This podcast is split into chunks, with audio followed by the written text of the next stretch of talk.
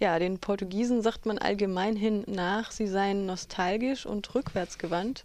Das portugiesische Wort sei saudade, was so viel heißt wie, mh, hm, ja, kann man ganz schlecht übersetzen. Also es ist so eine Art Sehnsucht, Heimweh. So wie Weltschmerz im Deutschen, meinst du? Ja, die Portugiesen haben eben diesen Ruf, rückwärtsgewandt zu sein, da ja früher eben alles besser war, jetzt in Anführungsstriche gesetzt.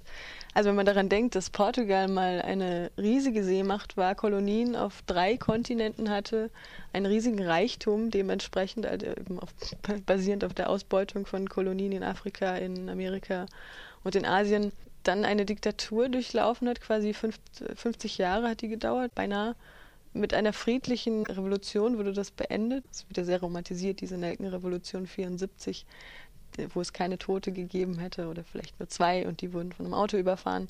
Und alle Leute hatten Nelken im, in den Gewehrläufen drin. Also das Militär hat ja selber die Revolution vorangebracht. Also es war wirklich ein, was ganz Außergewöhnliches. Danach haben sie die Kolonien ganz schnell ihnen die Souveränität gegeben. Damit war natürlich auch sämtliche äh, Reichtum oder das Potenzial von Ressourcen natürlich einfach weg. Und äh, Portugal ist jetzt eines der ärmsten Staaten in der EU. Ich habe ähm, ein Gedicht hier an den Start gebracht und wir werden das jetzt in zwei Sprachen vortragen. Das hat eine Aktivistin, Catalina Fernandes, hat es geschrieben. Es kommt aus São Miguel ursprünglich, eine Insel im Atlantik, gehört zu den Azoren. Die Azoren waren früher ein ganz wichtiger Handelspunkt in, zu Zeiten der Kolonien. Das lag ja quasi dann schon auf halbem Weg nach Übersee. Dort wurde viel Handel getrieben. Sieht man wohl auch noch an der Architektur, dass da sehr viele Einflüsse aus verschiedenen europäischen Staaten äh, zusammengekommen sind. Aber eben heute sieht alles wohl etwas anders aus, sehr prekär. Wir legen jetzt einfach mal los, würde ich sagen. Começou a precariedade a corroer meus ossos e as emoções. Die Unsicherheit beginnt an meinen Knochen und Gefühlen zu nagen.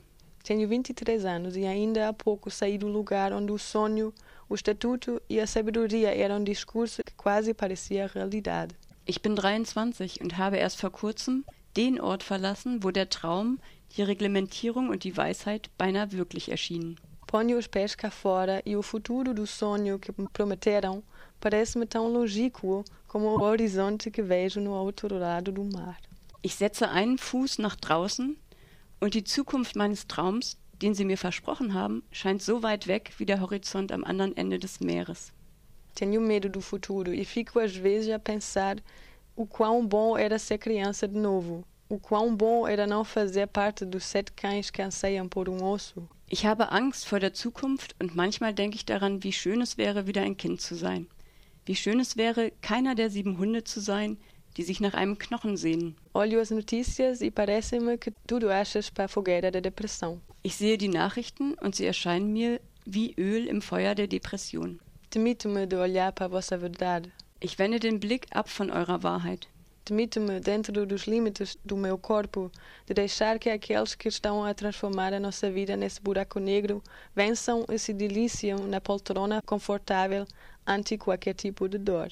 Ich wende den Blick ab von eurer Wahrheit. Ich ziehe mich zurück in die Grenzen meines Körpers.